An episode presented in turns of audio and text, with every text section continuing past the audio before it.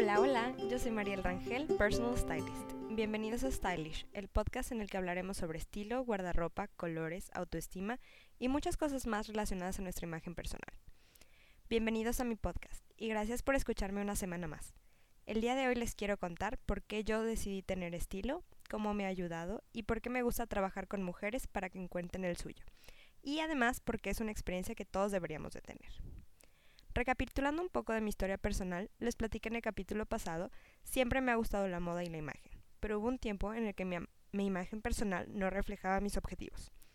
En ese tiempo yo trabajaba en una oficina, era una Godín. Estaba dentro de una empresa que no tenía venta al público directo, todo era por correo o por llamada. Nunca llegué a conocer a las personas con las que trabajaba, ninguno de los clientes ni nadie. Al no tener venta al público, no teníamos un código de vestimenta, o tal vez sí, pero era más como usa lo que quieras mientras no haya faltas a la moral, todo está perfecto. Lo cual, ya con la experiencia que tengo y un punto de vista profesional, es algo pésimo. Pero bueno, ese no es el tema del día de hoy. En ese tiempo, el no tener un código de vestimenta, no sentirme motivada a arreglarme todos los días porque iba a ver nada más a mis compañeros de oficina, y el no sentir un verdadero apego por lo que hacía se notaba en mi manera de vestir. Vestía de una manera simple, bastante casual, y yo lo describiría hasta aburrido. Siempre eran jeans, algún tipo de top, flats y tenis. Lo que transmitía era aburrido, monótono, y era porque así me sentía. En esa zona de confort estaba muy segura y a gusto, y más que nada estancada. Todo cambiaba los fines de semana. Era otra persona. Me vestía para la ocasión, me importaba el lugar, las personas con las que estaba. Obviamente quería conocer a más personas. En fin, era lo opuesto a mi día a día.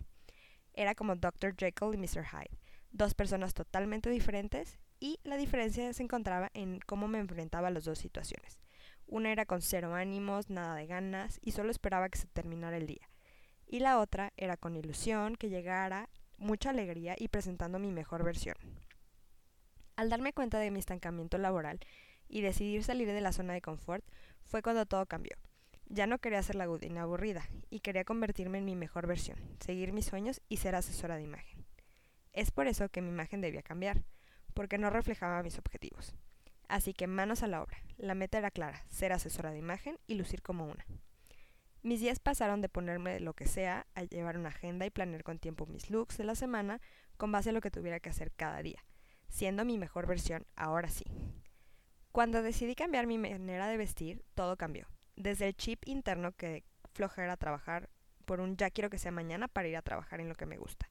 Cambio mi ropa, mi postura, la actitud del día a día y comencé a seguir mis sueños, a atraer a la gente adecuada, crecer mi círculo profesional y personal y a tener clientes y gente que creyera en mi proyecto. En fin, todo mejoró porque yo decidí mejorar. Yo creo que en México a veces no le damos la importancia al cómo nos vemos por el miedo al que dirán los demás. Tenemos miedo a ser percibidos como ese que se está esforzando demasiado en algo. Pero si hay una frase que es cierta es como te ven te tratan. Y sí, mucha gente no está de acuerdo y se les hace superficial, pero es una realidad, no solo en la vestimenta de las personas.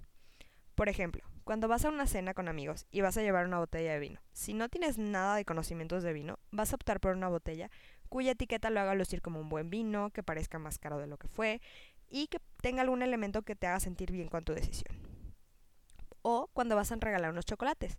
Buscas una caja que sea bonita, que tenga una linda presentación, porque es un regalo y quieres quedar bien y hacer feliz a la otra persona.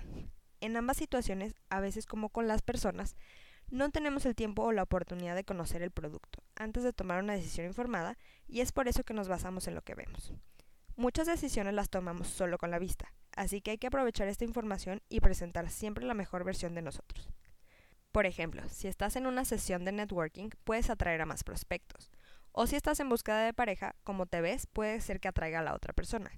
Si estás en una entrevista, puedes mejorar tus posibilidades de ser contratado. La imagen que proyectas a los demás es importante y da un mensaje.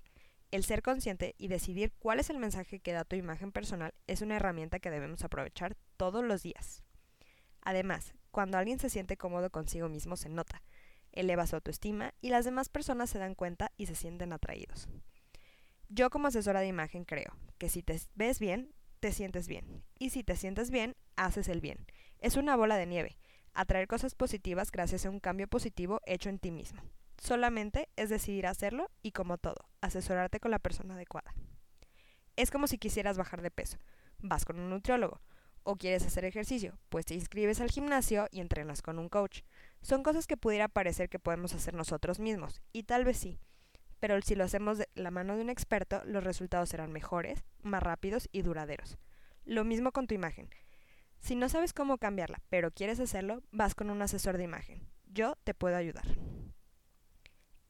Y no, sé lo que estás pensando. Un asesor de imagen no es solo para famosos, políticos o personas públicas. Es para cualquier persona que quiera aprovechar el poder de su imagen y usarla a su favor. Y no, tampoco es un servicio carísimo. Como en todo, es más caro el no saber.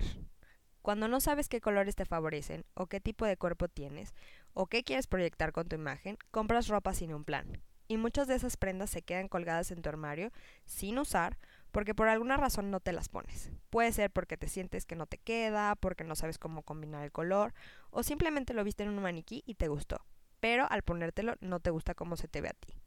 Esas prendas, suma todo lo que has gastado, es muchísimo. Con eso ya hubieras pagado una sesión de styling. Así que elige tener estilo. Elige el mensaje que das a los demás con tu forma de vestir y sobre todo, elige ser tu mejor versión siempre. Si algo de lo que les platiqué el día de hoy les hace sentido y quieren saber más, no dejen de escuchar este podcast semanal y escríbanme a mis redes sociales que están en la descripción de este episodio. Gracias por su atención y recuerden, el estilo no se compra, se crea.